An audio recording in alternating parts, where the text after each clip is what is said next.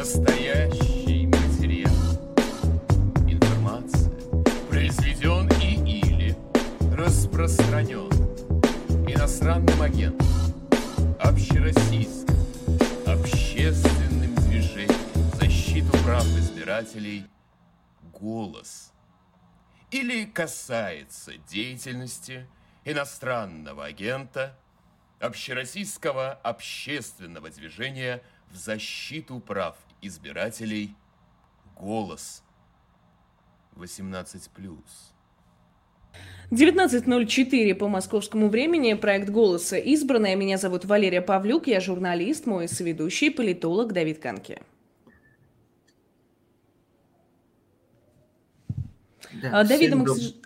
Да, все, теперь должно быть хорошо. Всем добрый вечер. Тема, по которой мы сегодня собрались, трагичная. У нас еще таких эфиров не было. По сути дела, будет мемориальный эфир.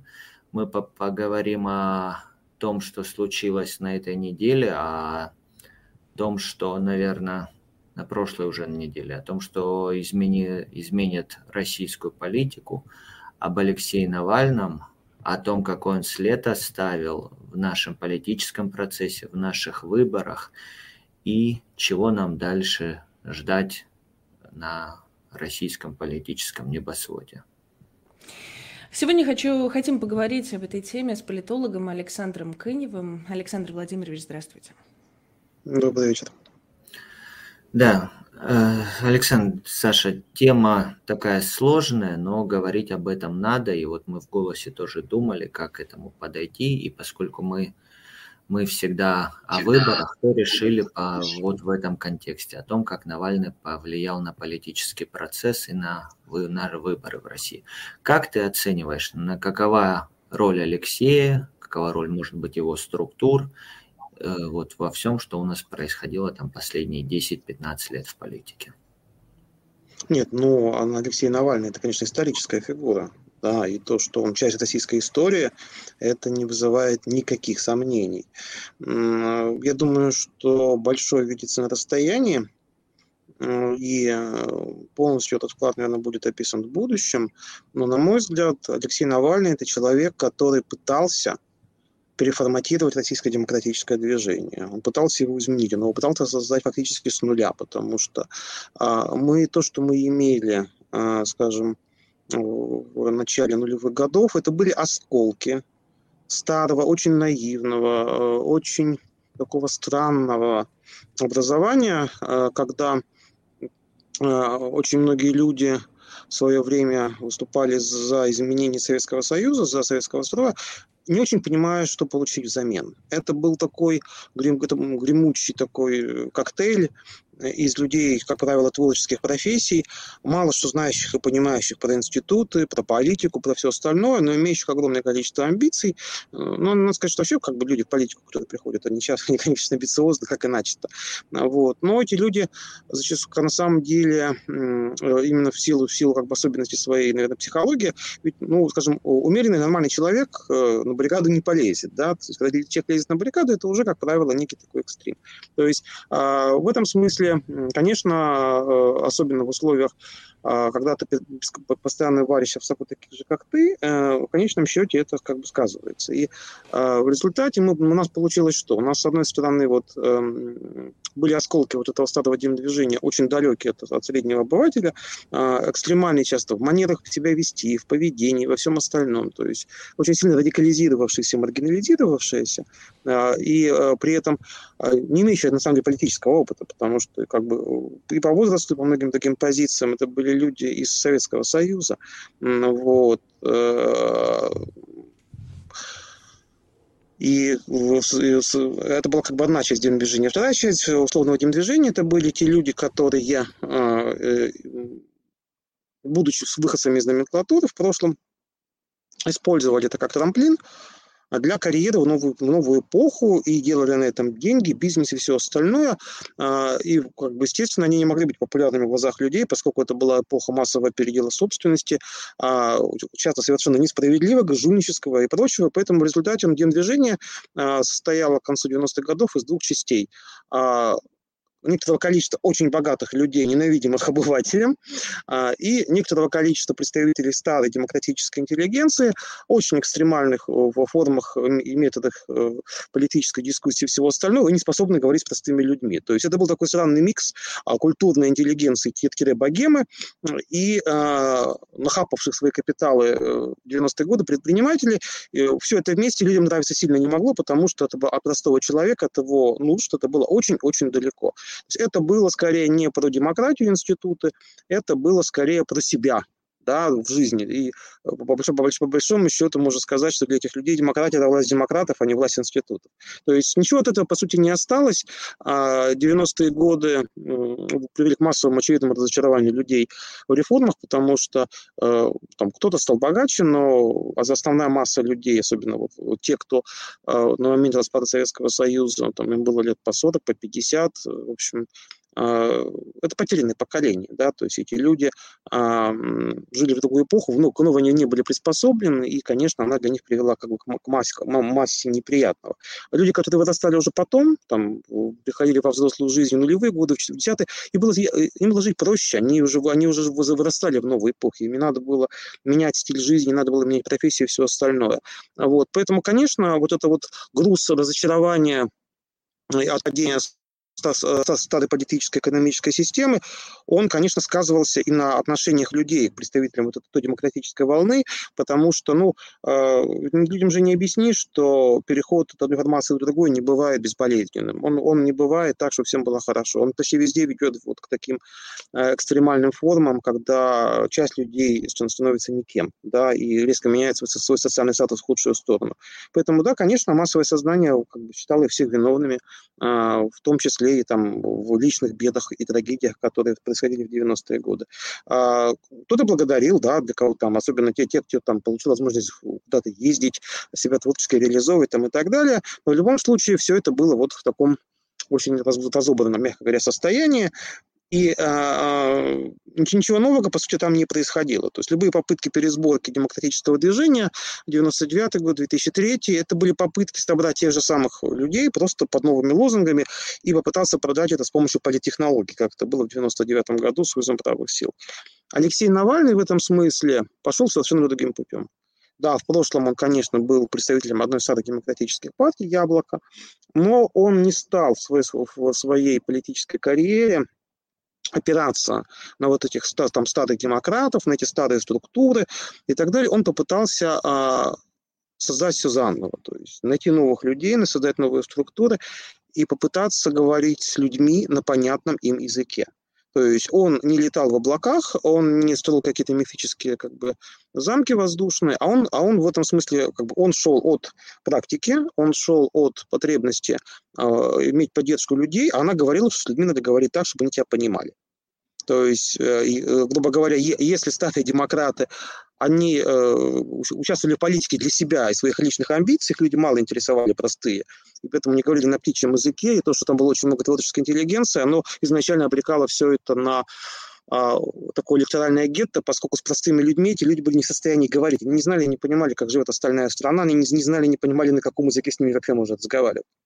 Алексей Навальный изначально имел совершенно другую мотивацию, имел совершенно другую политическую цель, и э, он работал на совершенно другой сегмент. Он работал на массового избирателя, на простого человека, а, пытаясь перевести э, ценности демократические на понятный этим людям язык. А, и, и совместить с тем, что было что, что, что людьми в России понимается и одобряется. С идеями справедливости. А Россия страна, где темы справедливости были, есть и будут одними из ключевых. А вот, на, на, с, с темой гражданских прав. То есть э, то, что человеку будет понятно на примере лично каждого себя. Да?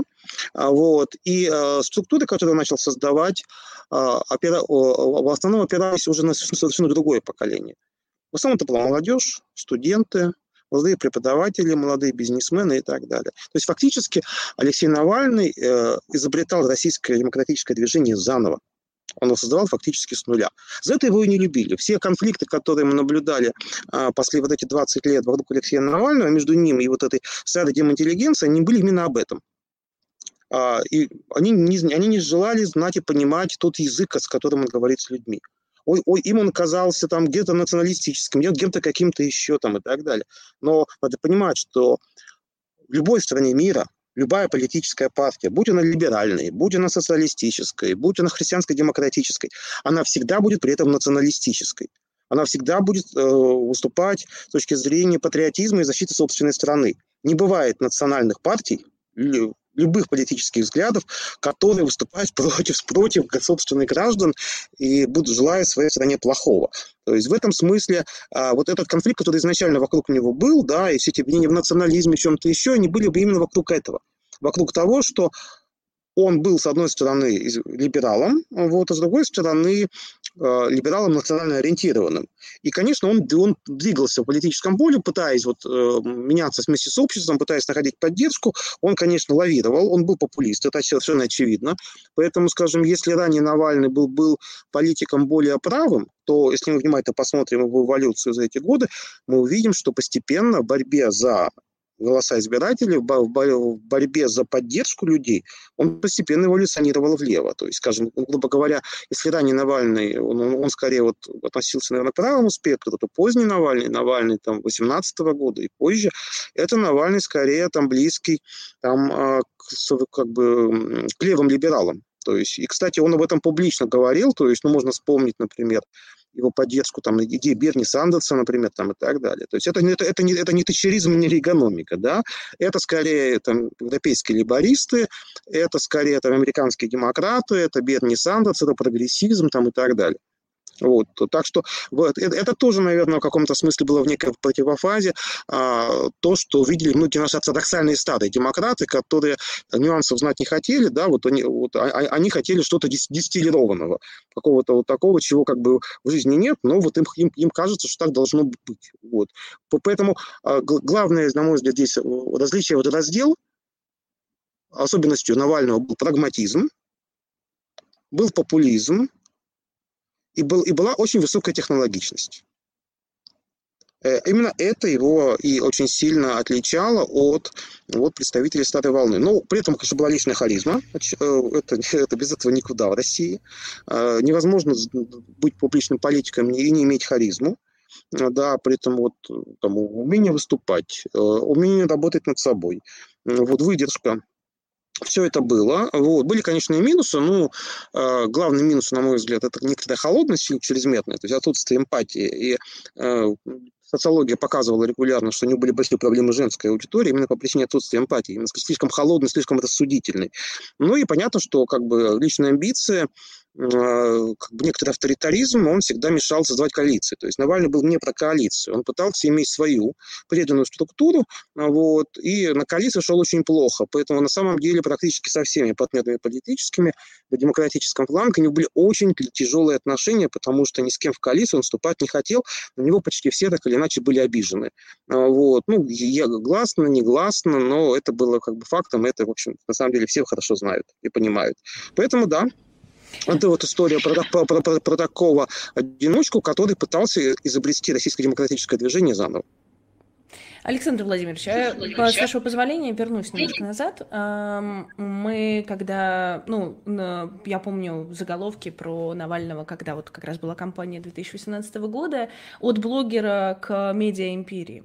А, работа с интернетом и работа через интернет, вот эти сервисы Росяма, а, различного рода расследования на медийности такого, насколько вот они были значимы с точки зрения политической для России в целом, целом и для избирателя. И это делало его, это сделало его федеральным политиком. Вот когда он стал политиком федеральным? Да он, ну, скажем так, э, политический подъем Навального – это где-то примерно 2010-2011 годы. То есть все-таки до этого он был, конечно, московским городполитиком. А Алексея Навального стали активно упоминать в СМИ э, в 2010 году, когда в отставку ушел Юрий Михайлович Лужков. Вот на моей памяти первым таким вот заметным э, событием стало онлайн-голосование на сайте Газета.ру, которое вдруг выиграл Алексей Навальный. У меня сразу возникла вот в это время ассоциация. Нечто похожее имело место в начале 90-х годов, когда проводили голосование там, за будущего премьера, и там вдруг появился Явлинский. Таким образом стали раскручивать Явлинского. И вот Навальный появился как потенциальный кандидат в мэра Москвы где-то примерно 10-11 год. И в то время, я так понимаю, что вот он очень, очень удачно воспользовался тем фактом, что был конфликт у Медведева с Лужковым, и в этом смысле Навальный был, был как никогда такой таран политический да, в то время.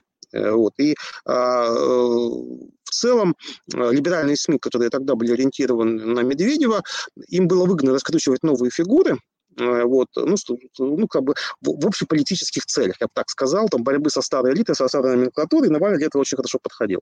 Вот, и э, он начал раскручиваться уже 11 год, вот, был знаменитый эфир с Евгением Федоровым, откуда пошла фраза про партию жуликов и воров, ну и в дальнейшем, как бы вот ну, совместными усилиями либеральных СМИ Навальный постепенно стал приобретать все большую и большую известность. В 2011 год компания «Голосуй против жуликов и воров», которые использовали все партии практически в той компании. А, надо сказать, что, что интересно, на, на массовых акциях тогда навальнисты почти не играли никакой роли. Если кто помнит митинг 11-12 годов, где были разные колонны там, разных организаций, вот колонны э, Навального были одними из самых маленьких и незаметных вот на тех митингах 2011 года. То есть а, э, интернет-активность была шумная, а вот каких-то вот живых людей именно на акциях мы видели очень мало. А, и э, вот окончательный скачок такой вот произошел в 2013 году выборы мэра Москвы, которые были очень хорошо технологически проведены, вот, и когда он получил 27%, это самый высокий процент для второго кандидата в Москве за всю новейшую российскую историю. То есть ни один э, обладатель второго места никогда столько в Москве не получал в принципе. Вот, так, что это, так что это, конечно, выдающийся результат. Это, он, и после этого Навальный стал федеральным политиком, совершенно очевидно. Он пытался закрепиться, создавать политические партии. Э, все эти попытки кончились ничем. Вот. Ну и дальше пошла уже история там антикоррупционная. И э, скачок э, с точки зрения вот перехода уже вот именно сознательного так, перехода. Александр, я тебя сейчас прибью, ты начнешь говорить о 17-18 годе. Давай ну, мы... Я, я, я хочу сказать немножко о другом. А, вот. Мы, мы общались с Алексеем вот, время от времени, как, ну, ну, у нас были нормальные человеческие отношения. А, вот, и я помню разговор с ним в 2011 году, когда мы говорили про регионы. А, и э, я его тогда убеждал, что если он хочет чего-то добиться, он должен работать с регионами. Вот. Он говорил, я не понимаю, зачем это? Ну, они будут приходить просить денег, зачем я должен ими заниматься там, и так далее. То есть у него вот еще по, по старой облачной привычке регионы воспринимались как попрошайки, что вот будут какие-то люди, их надо будет кормить. Это был где-то год одиннадцатый. А вот. И, ну, прошло буквально, там понадобилось, наверное, лет пять или шесть, чтобы он понял, что если он хочет заниматься а, и заниматься успехом на федеральном уровне, он должен начинать работать с регионами. И где-то вот год 17 уже, начина, уже начинает создаваться региональные штабы, он начинает здесь ездить по стране, он начинает понимать, что без работы с регионами на следующую политическую ступеньку он не выйдет. Давай поговорим о том, какая у нас тема, о Навальном и выборах. Э, стратегия поведения Алексея на протяжении всех этих уже десятилетий менялась, его отношение к выборам.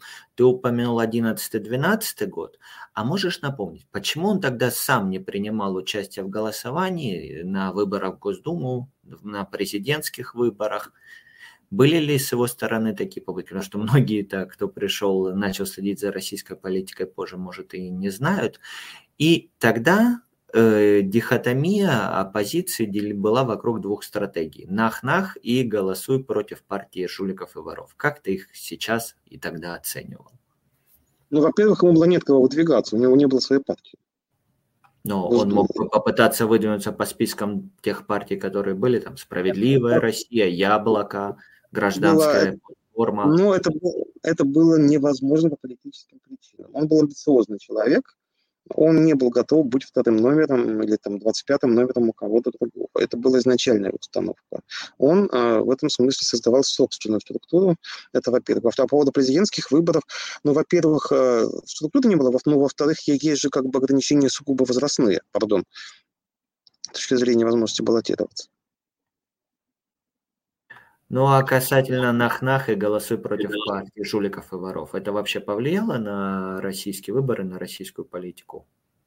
Но Нахнах к нему не имел никакого отношения. Нахнах там у нас московская демотеллигенция пыталась... Да, но вот именно тогда все обсуждали, кто прав. Условно говоря, Шендерович с Нахнахом или Навальный против жуликов и воров. Вот, ну вот, значит, э, Нахнах не привез к никакому результату, вообще никакому, потому что э, самые низкие проценты были в самых крупных городах, где в теории только за него агитация была. То есть он не дал никакого эффекта.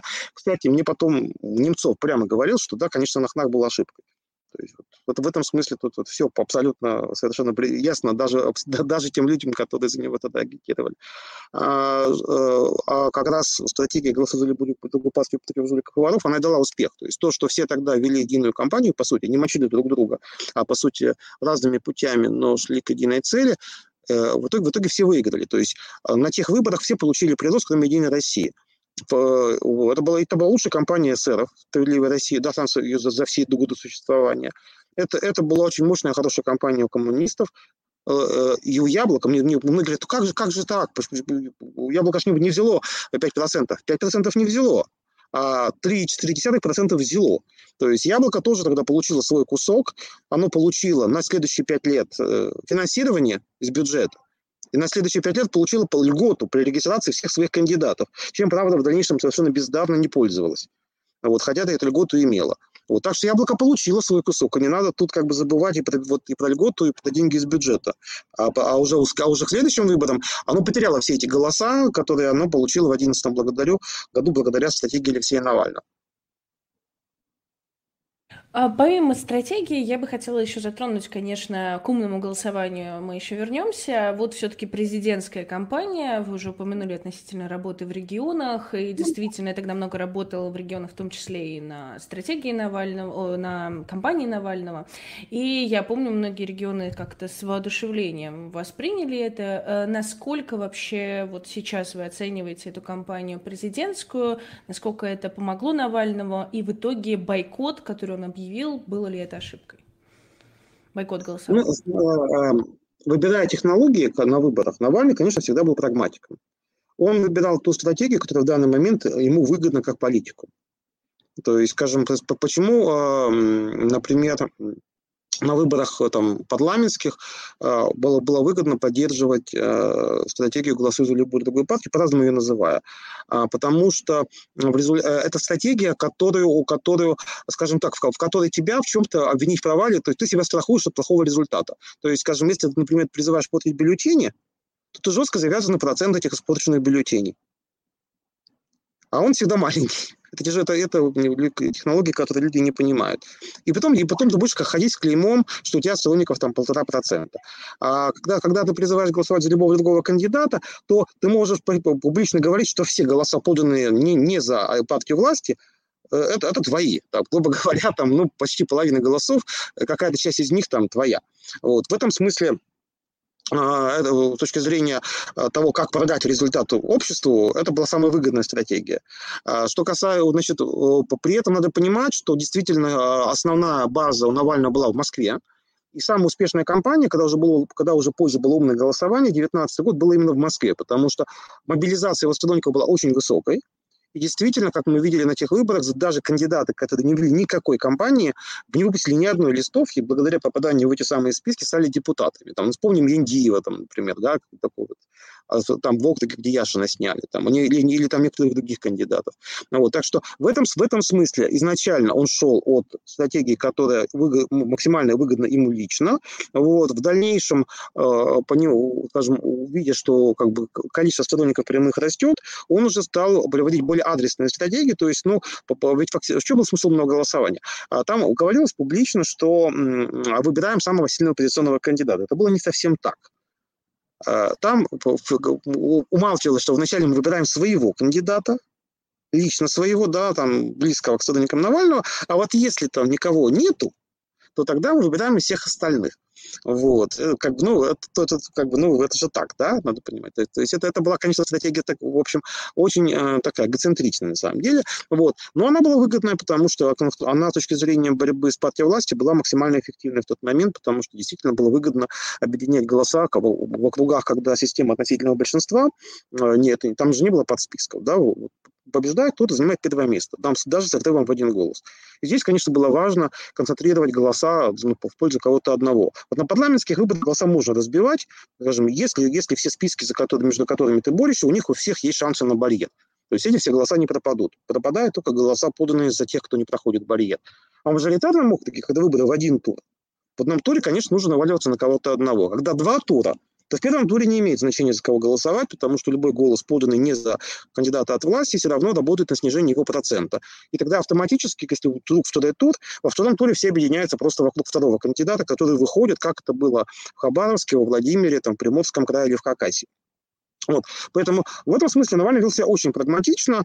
А вот. Э, что касается вот этой стратегии «Голосуй за любую другую партию», 2011 год, ну, э, был 10, была в 2010 году такая конференция в Москве, судила демократическая оппозиция. И как раз тогда вот я делал доклад, э, ну, все, как бы все участники это помнят хорошо, кто там был, вот, как раз, собственно говоря, объясняя, какая стратегия самая выгодная.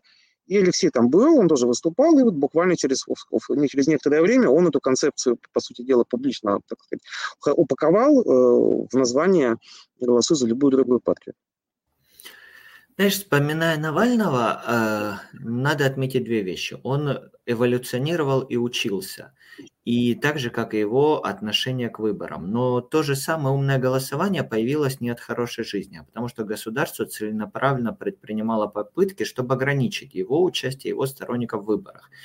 Если вспомнить там 13 год, да, выдающиеся результаты на мэрских выборах и почти увели Собянина на второй тур. Но после этого он потерял возможность выдвигаться. Вот вспомним там процессы в Роше, и у нас даже же законодательство переписали, по сути дела, для того, чтобы не дать ему принимать участие в избирательной кампании.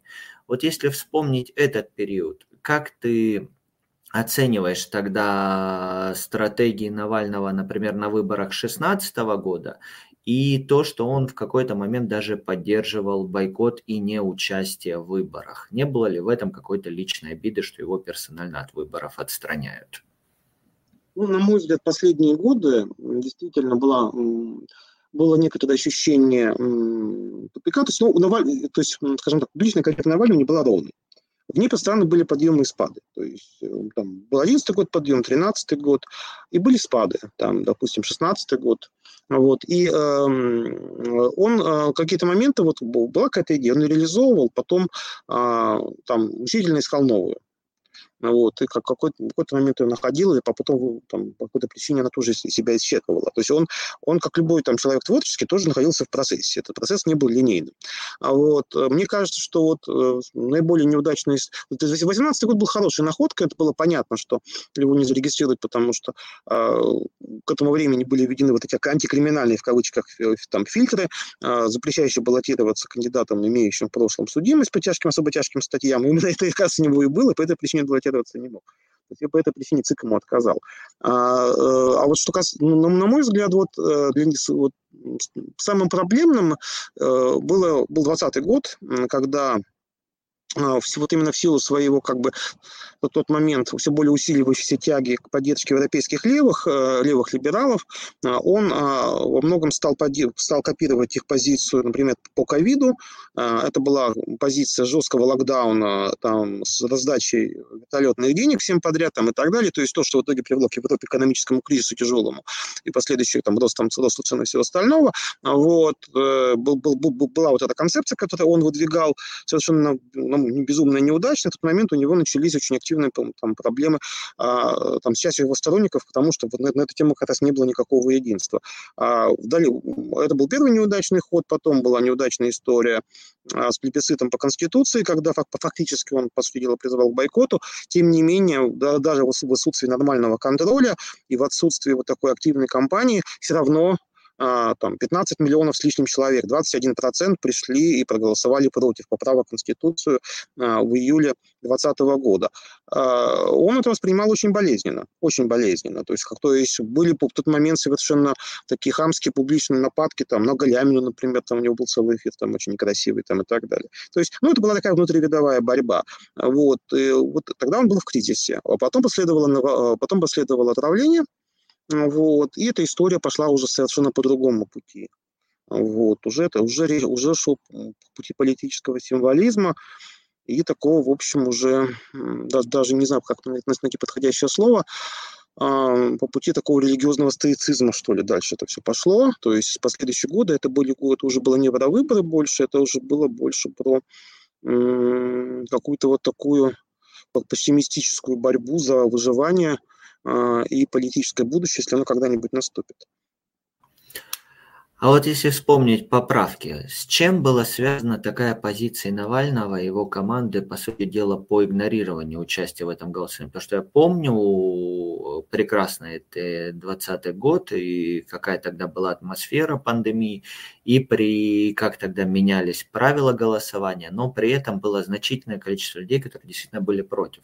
И я помню, что тогда, по сути дела, кроме голоса, никто не пытался как-то освещать эти, это голосование и о нем говорить. И мы даже делали тогда медиамониторинг. Я помню, что там по цитируемости мы опережали ФБК, который, безусловно, был там самый известный, раскрученный НКО, но вот именно в этот момент они очень сильно просили. Как ты считаешь, почему было принято такое решение и чем оно вызвано? Простите, пожалуйста, я для того, чтобы не было проблемы голоса, потому что голос продолжает наблюдать в России, продолжает работать с Россией, я напомню, что ФБК – это террористическая запрещенная Экстремистская организация. и очень плохая организация с точки зрения российского законодательства. Я не знаю, почему было принято не могу, не могу ответить вопрос. А, мне кажется, что это была попытка иметь собственную стратегию какую-то отличную от остальных.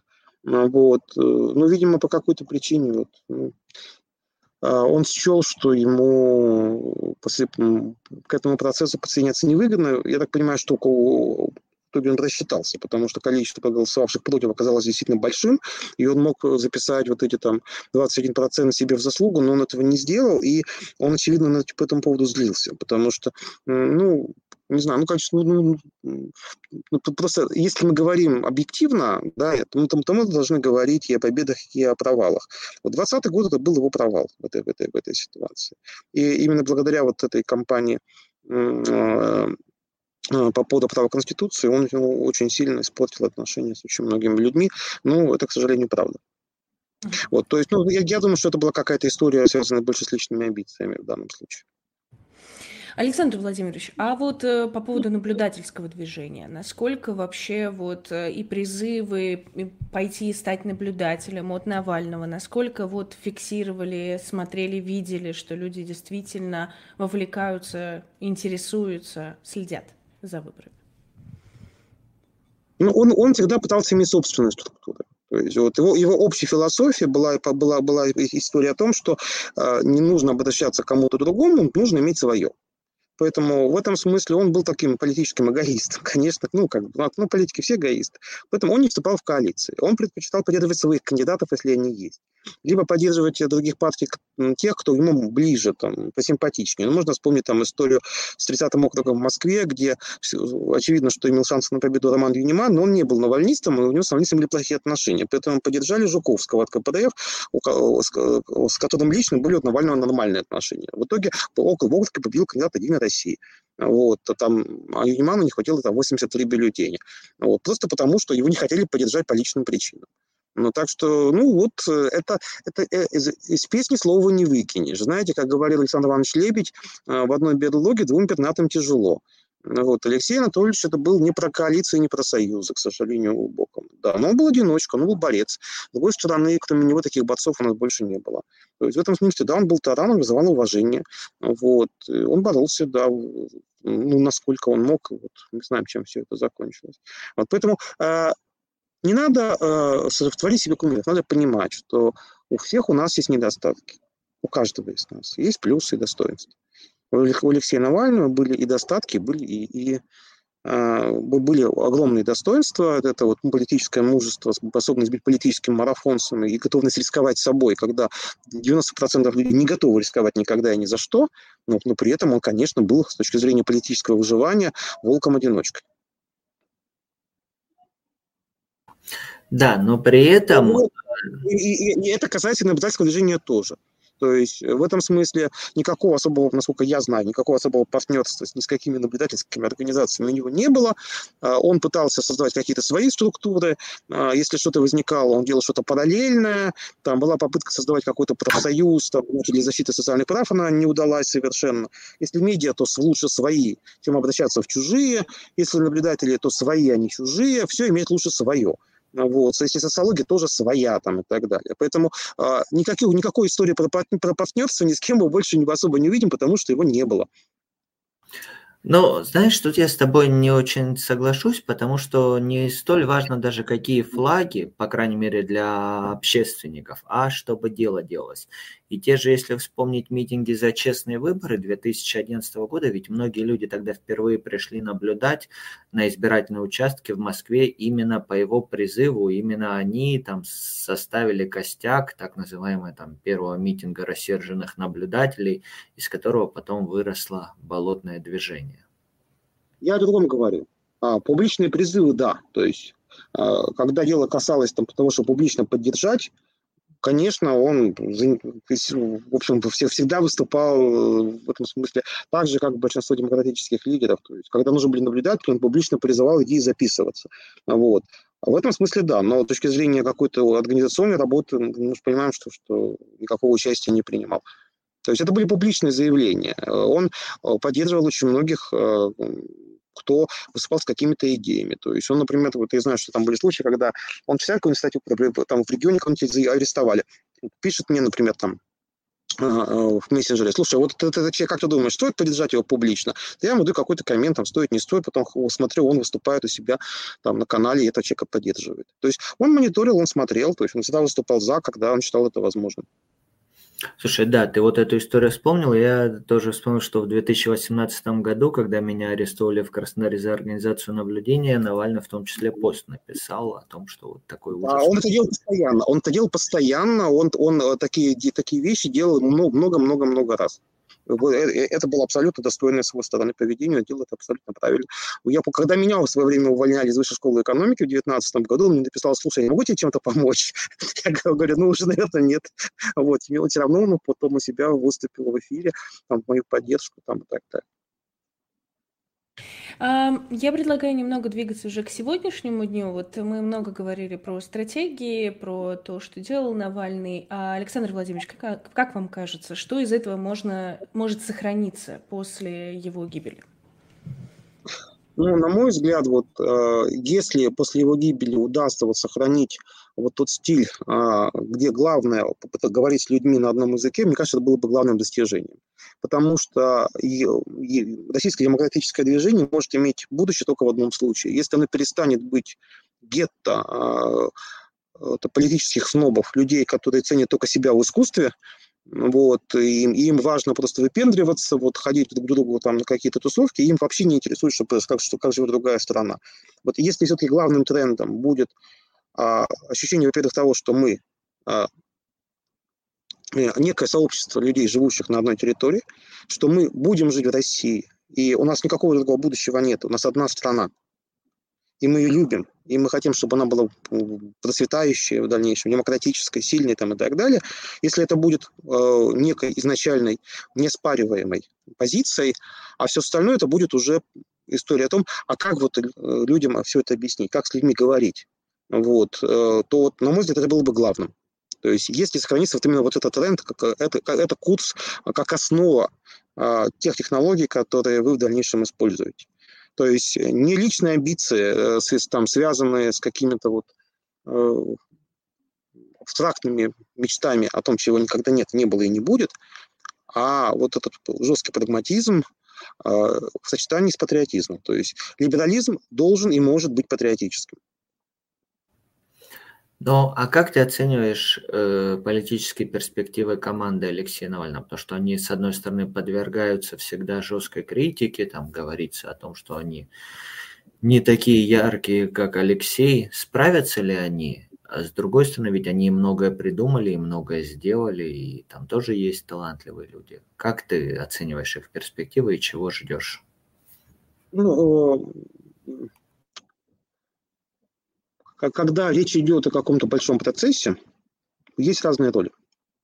Вот э, когда мы говорим про Навального и его команде, э, надо понимать, что можно иметь хороших актеров, можно иметь там хороших операторов, можно, ну, скажем, если речь идет о съемках фильма, можно иметь сценариста, но ничего не будет, если у вас нет режиссера, хорошего режиссера. Можно иметь прекрасных музыкантов с хорошими инструментами в оркестре, но не иметь, но, но не иметь дирижера, и ничего не получится. А вот. А, Алексей Навальный – это то, что превращало какое-то количество разных людей с разными достоинствами и недостатками в некую единую силу, организованную силу. И он придавал вот общую динамику, философию, философию там, тренд, куда она двигалась. А вот как показалось в ситуации последних лет, когда он был в заключении и уже не имел такого регулярного контакта, мы увидели просто, вот как эта структура пошла в разнос. Да, там, скажем, есть люди, которые, например, довольно креативные, и они в команде играли роль таких генераторов креатива. Но, ну, ну, не, ну, не любой креатив, как мы знаем, в жизни полезен. Он должен проходить какую-то определенную, скажем так, э, фильтрацию, да, он должен анализироваться и должен использоваться тогда, когда он к месту. А, а, если, э, а если это генерация креатива, которая ничем не ограничивается, то мы можем видеть, что это может приводить просто к какой-то полной абсолютной ерунде, в итоге полной дискредитации, когда вы начинаете мельтешить, ничего, кроме ощущения, ощущения шума, в итоге, в, в, итоге от этого не, не происходит. И так, и так во многом другом. Поэтому, а, чтобы эта структура жила, вот, должен быть человек, который будет там, дирижером там, или там, режиссером всего этого процесса. А вот. Э, этого человека не было в последнее время. Вот. Сможет ли эту роль выполнять Юлия Навальная, не знаю. Ну, как бы я оцениваю ее, ее, ее политический потенциал довольно высоко. У нее есть харизма. Она, ну, то, что я видел, я никогда в жизни ее не видел, да, вот только публично заявления, которые были в Ютубе, она прекрасно держится. У нее очень хороший образ политический.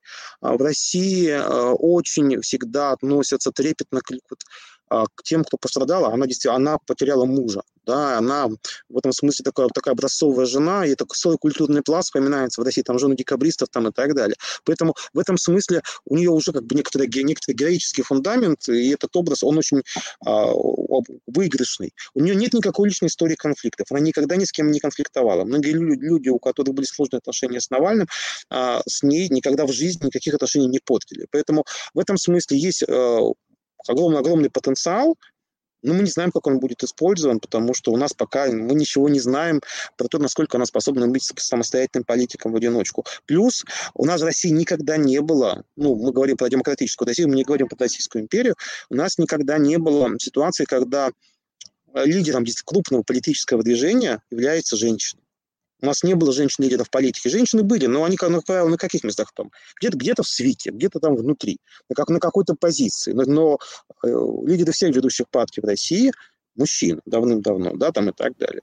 Ну, вот. Яркие женщины были, но они были либо, либо, либо совсем какие-то незначительные организации. Ну, очень... а ты думаешь, Саша, извини, а ты думаешь, время пришло к женскому лидерству? Россия к этому готова? Я думаю, что ниша есть. Ниша существует. И а, если в этой нише появится человек, а, способный вызвать у людей ощущение того, что да, вот это то, что надо, это может выстрелить. Вот я абсолютно в этом убежден. Вот. И очень может быть, что это будет Юлия Навальная. То есть такой русский вариант, я не знаю, там, Карасон Акина или Беназир Пхутта. Мы знаем массу таких примеров, когда в политику приходили вдовы, дочери, там, скажем, своих отцов, там, своих отцов, мужей там, и так далее. Ну вот, почему нет? Э, я думаю, что это возможно. А, во всяком случае, она сильная, мощная личность. Нам, по моему глубокому убеждению, харизма у нее есть. Александр Владимирович, а получается, что это все равно работа вовне, потому что и вроде бы по закону Юлия Навального и Навальная может избираться в России, на ней нет никаких статей, но репрессивный аппарат все-таки существует, и законы написаны, вот мы по, видим и по Надеждину, что тяжело пройти, в том числе антивоенному кандидату. Это все-таки, скорее всего, будет работа вовне с перспективой возможного работы на внутренней аудитории. Вообще можно достучаться до нее сейчас? Да, и я дополню то, что говорила, говорил, говорила Лера.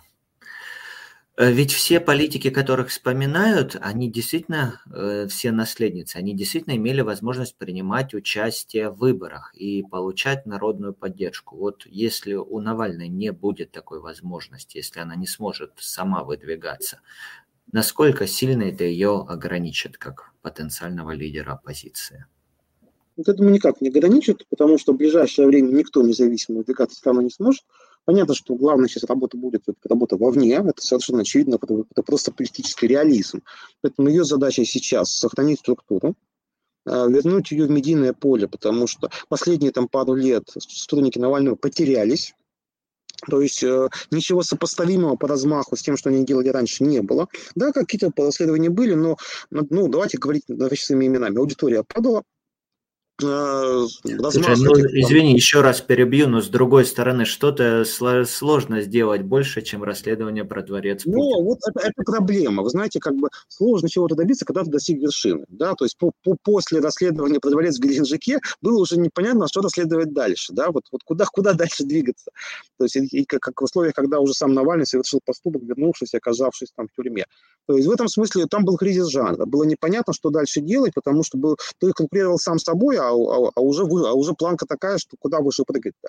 А вот, поэтому а, важно будет сохранить структуру. Может быть, может быть уже изменить ее формат работы. Да? То есть искать какие-то новые формы, новые площадки, потому что ну, а, тема коррупции, она, она как бы, ну, она сыграла свою роль да, и я думаю, я думаю, что может быть больше акцент уже переходить от борьбы с коррупцией к, к, к проблеме защиты гражданских прав, скажем, грубо говоря, то, что делает Тихановская, да, которая пытается защищать, представлять белорусов уже именно как сообщество, да, во всем мире. То есть вот может быть действительно переход уже вот от, от, от этой э, ниши до, такой э, узко целевой на вот именно более широкую, да, на попытку э, стать голосом большого количества людей по самым разным проблемам, а не только борьбы с. Может быть, но это как моя гипотеза. Вот. Ну, конечно, работа на будущее. Вот. А что касается а, влияния на ситуацию в России, ну, это, будет, ну, это так же, как было все это время, никакого другого источника, кроме а, а, социальные сети, там, YouTube и так далее, ну, на ближайшей перспективе, очевидно, нет и не будет. Ну, давайте быть реалистами.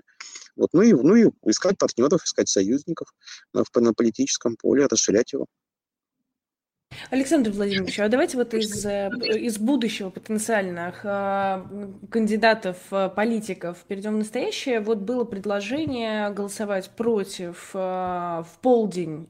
Сторонники Навального опубликовали это предложение, и Ходорковский, политик Михаил Ходорковский добавил, что а давайте напишем на бюллетене Навальный. А как вам кажется вообще вот эта стратегия, которую предложили, мы не будем голосовать там за какого-нибудь условного там, а, Даван Панкова, а будем писать так, насколько это вообще может сработать? и скажет Нет, я думаю, я, я, я думаю, что это какое-то эмоционально непродуманное заявление, э, потому что, скажем так, вот сам Навальный выступал не за это, да, он выступал за приходите, голосуйте за кого, за кого, за, за как любого другого кандидата. Потому что он прекрасно знал и понимал, что порча бюллетеней – это, в общем, тупиковая стратегия, она слишком сложная. Людям вначале надо объяснить, что это такое. Вы не объясните, потому что это сложно. Выбирают более простую и понятную схему поведения. Ну, если вот у вас через двор а, значит, нет тропинки до магазина, а он, а он в противоположном углу, люди не будут ходить вокруг, они, они тропинку протопчут. Потому что люди ищут простые варианты. Сложные схемы не работают. Подожди, а вот, что это... сложного в том, чтобы испортить бюллетень и а, написать в нем что-то? Ну, почему? Значит, а, ну, ну, ну, потому, значит, потому что испорченный бюллетень, э, значит, у нас, у нас ни на одних выборах никогда доля испорченных бюллетеней не превышала, как ты знаешь прекрасно, там, одного, там, полутора процентов. Вот, предполагается, более, что сейчас это будет 15-20 процентов. Да не будет этого, но это бред сивой кобылы. Нет такой социологии. Это, это фантазии. Это, это, это заведомо себя обрекает на то, что э, в, в итоге тебе скажут, что вот вакцинников полтора процента. Э, значит, э, совершенно очевидно, что э, бюллетень, в котором нет никаких отметок, а есть надпись внизу, будет недействительным. Это просто недействительный бюллетень. Если никаких отметок в бюллетене нет, неважно, что ты там написал какое-то имя внизу. Очень легко при подсчете поставить галочку против нужного кандидата. И уже не будет никакого значения, что ты там написал. А, как известно, считают э, только отметки в квадратиках. Э, неважно, неважно, что у них написано. Я вот говорил вчера там на ЭКИ Москвы про 96 год, когда там бывали случаи, когда там бабушка, там, например, пишет против Ельцина там слово из трех букв в квадратике, а галочку ставит за Зюганова этот бюллетень был недействительный, потому что было больше, чем одна отметка. Хотя было понятно по смыслу, что у нас за Зюгандова, но отметок больше двух, все. Вот. Поэтому э, никто это читать в, комиссиях не будет. Вот. Масс, массово вписывать человека, знаешь прекрасно, что э, все равно такой графы не будет. И у нас не США, чтобы вписывать кандидатов, и там такие голоса бывают и считаются. У нас этого нету. Поэтому это просто вариант порчи бюллетеня. А, вот. Поэтому я, в, массовость этой стратегии я не верю слову совсем. Поэтому я думаю, что это просто не очень такое продуманное эмоциональное заявление. Возможно, там ну, просто нет нормальных советников возле Михаила Борисовича, которые бы ему объяснили, вот, что работает, а что не работает. Вот Навальный таких э, проколов не совершал. Хорошо, ну а если говорить о полдень против Путина, насколько это может быть э, эффектно? Я, я не вижу в этом никакого смысла. То есть э, зачем всем приходить в одно время? Ну зачем? Вот, вот, ну, для, для того, показать, чтобы, что таких а, людей как для, много. Для, для, того, чтобы, для того, чтобы вас увезли в автозаке, а, вот, э, ну, это ничем другим не кончится. А, вот, поэтому я, я думаю, что любое удобное время, да, воскресенье, а, потому, потому что, скажем, понятно, есть проблема сохранности бюллетеней, там, поданных э, в пятницу, в субботу, э, поэтому лучше, конечно, да, голосовать в воскресенье, ну, после обеда, а уж какое время, ну, как вам, что называется, будет удобно, а провоцировать силовиков, вот, у них наверняка будут жесткие команды, там, любые, там, скопление жестко пресекать. Ну, зачем, ну, вот зачем подставлять людей? Мне кажется, что все-таки любая э, стратегия политическая, реализуемая в России, должна в первую очередь думать о людях. Чтобы, чтобы, а, чтобы не, э, не плодить новых политических заключенных там и так далее. Людей надо беречь. Саш, ну у нас никогда не было задержаний на избирательных участках. Ты подозреваешь, ну, что если ну, люди будут скапливаться, это случится? Я, я бы не удивился. Но это как-то очень, мне кажется, выборы... Ну, а, ну, а у нас раньше никогда не было задержаний, когда люди цветы кладут к памятникам. Вот, кстати, Александр Владимирович, а зачем? Вот зачем их сейчас задерживают? Какой в этом смысл? А, зачем убирать? А, система работает по принципу, как бы чего не вышло. Э, значит, не пресечем вот, вот этих трех, придут еще десять. Знаешь, если говорить о полдне против Путина, меня больше даже смущает не то, что могут задерживать, а то, что у нас там, на самом деле количество избирателей на участках ограничено, это там не более трех тысяч, и участков огромное количество. Вот когда мы видели очереди у штабов Надежды, такая штаб был один на весь город, а иногда и один на весь регион. А тут сотни... Ну, Давид, Давид, я думаю, что политики должны беречь людей. Люди не пешки, чтобы бросать их в топку. Кстати, вот э, за последние пару лет было довольно большое количество судебных процессов в регионах. И э, там часть там, бывших работников службы Навального получили очень большие сроки. Часть э, там пошла на какие-то там сделки со следствием, получила условные сроки. Там очень большая дифференциация. И насколько, насколько я знаю, там некоторых из них привлекали в качестве свидетелей там, на судебном процессе, в том числе у самого Навального. И он говорил о том, что у него к ним нет никаких претензий. Потому что, ну, если у человека была возможность там ну, написать, написать какую-то явку с повинной, он, он получил в результате 3 года условно, а не 10 лет реально, то, то Навальный его сам за это людей не винил. И об этом, как бы, вот, насколько я знаю, мне говорили прямо на суде и, в общем, и говорил. То есть вот э, эта политика сбережения людей, ничего не, как бы, и вот он это понимал, потому что он сам пережил, что означает быть э, в местах не столь отдаленных. А, а, а те, кто сидят где-то там далеко, а, и которые такие яркие там э, маргиналы, радикалы, там, требующие от всех самопожертвования, сами-то ничем абсолютно не жертвуют. Вот, поэтому вот очень большая разница. Вот те люди, которые пережили, они гораздо с большим пониманием относятся и понимают, что людей надо беречь. Я бы, с вашего позволения, Александр Владимирович, зацепилась бы за радикализацию. Сегодня вы репостили новость про мальчика, который пытался устроить поджог э, из-за, собственно, новостей о гибели Алексея Навального. А получим ли мы... Поджог ситуацию... офиса Единой России. Да, поджог офиса Единой России. А получим ли мы вот такую ситуацию, при которой часть людей решит, что все, вот Навальный призывал к мирному, а мирным не получилось? Получим ли мы таких?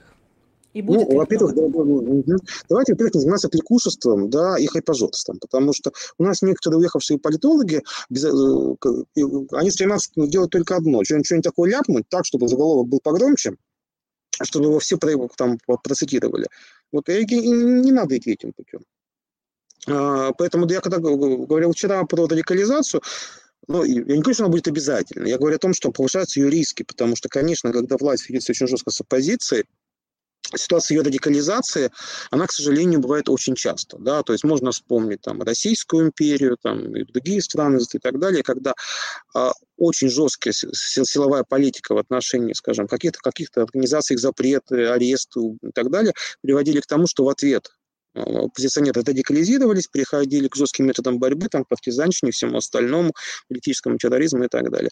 Э, риски этого резко увеличиваются. Ну, вот это частный, частный случай показывает, что вот-вот пример, да, и причем это, это может носить неорганизованный характер. Вот такие эмоциональные всплески людей, которые, которые таким образом пытаются системе отомстить.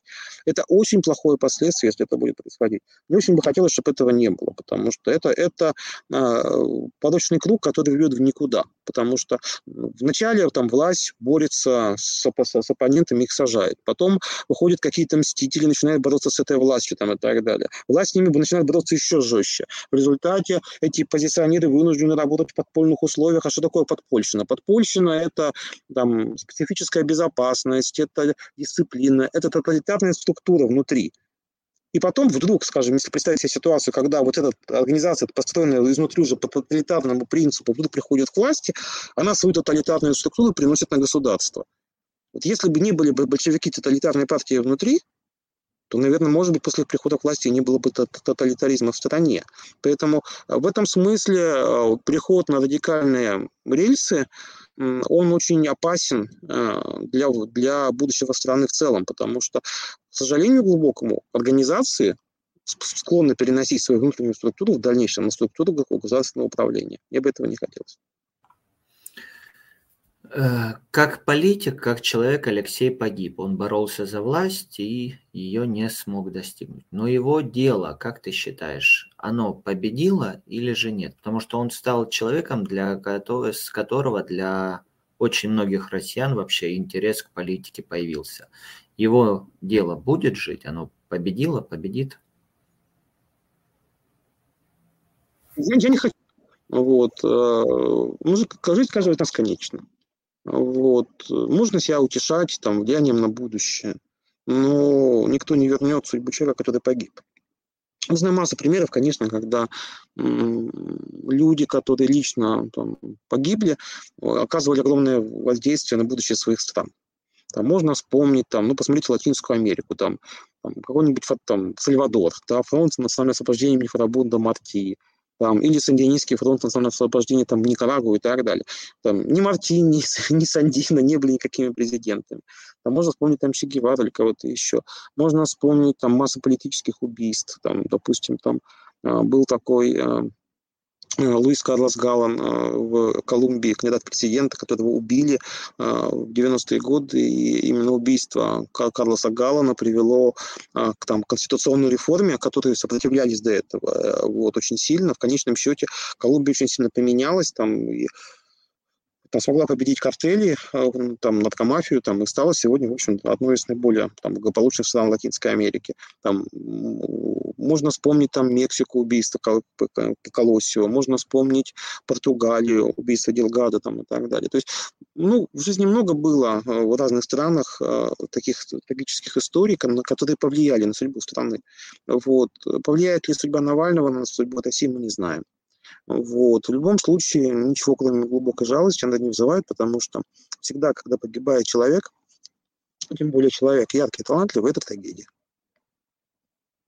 Александр Владимирович, в завершение хотела бы вас попросить. Вот вы сейчас говорили про, а, собственно, людям, людей, людям, которых тяжело. А, знаю очень, видела, следила за теми людьми, которые приносили цветы, а, что людям сейчас не хватает каких-то теплых слов. Что бы вы могли им сказать? Ну, надо жить. Потому что равно ничего другого у нас нет. Ну, всем сложно. Ну, вот. Мы, наверное, там, многие из нас там какие-то моменты не уверены, правильно ли мы живем, там, то ли мы делаем там, и так далее. Но у нас нет такого варианта. Вот. Надо выживать, надо беречь себя, беречь людей вокруг. Вот, потому что если мы себя не сохраним, то будущего точно не будет. Спасибо большое, что смог сегодня с нами поговорить. И да, большое спасибо. Да, берегите себя, Александр Владимирович. Спасибо. Вы тоже себя берегите. Спасибо. Ну, а нам остается, Давид, с тобой только резюмировать. Да, на самом деле, действительно, Алексей э, повлиял на жизни миллионов людей в России. Это, наверное, не будет преувеличением. Для многих политиков России началась с него. И у многих, кто вот все эти годы был в общественно-политической деятельности, есть личные воспоминания о Навальном. У меня тоже такие воспоминания есть.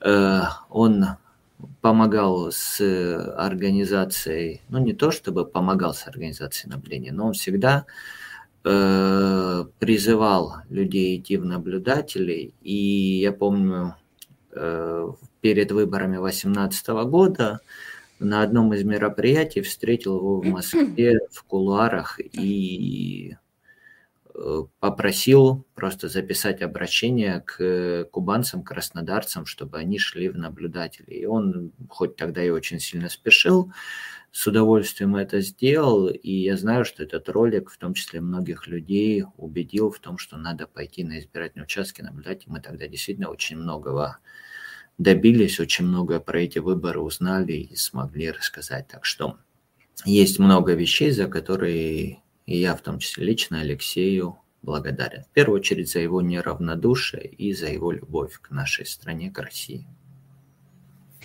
Я напомню всем тем, кто смотрит нас. Хочу поблагодарить вас за то, что смотрите. Хочу поблагодарить всех тех, кто выборами до сих пор интересуется и продолжает интересоваться. Я хочу напомнить, что действительно я соглашусь с Александром Владимировичем, что а, нужно продолжать делать свое дело. И я еще хочу вам напомнить, что есть еще один очень важный человек для нас, э, самый важный, наверное, который сейчас находится в тюрьме, и вы можете отправить ему письмо. Я сейчас э, отправила в чат эм, все необходимые ссылки. Напишите несколько слов Григорию, э, напишите ему несколько теплых слов. Вот, расскажите, что вы чувствуете. Спасибо всем тем, кто смотрел. Спасибо э, тем, кто писал комментарии. Я все видела. Они, к сожалению, были не по теме, поэтому вопрос я не задала. Ну, э, с этой сложной темой, я думаю, что мы еще будем к этому возвращаться. Но пока всем до следующей недели. И всем честных выборов.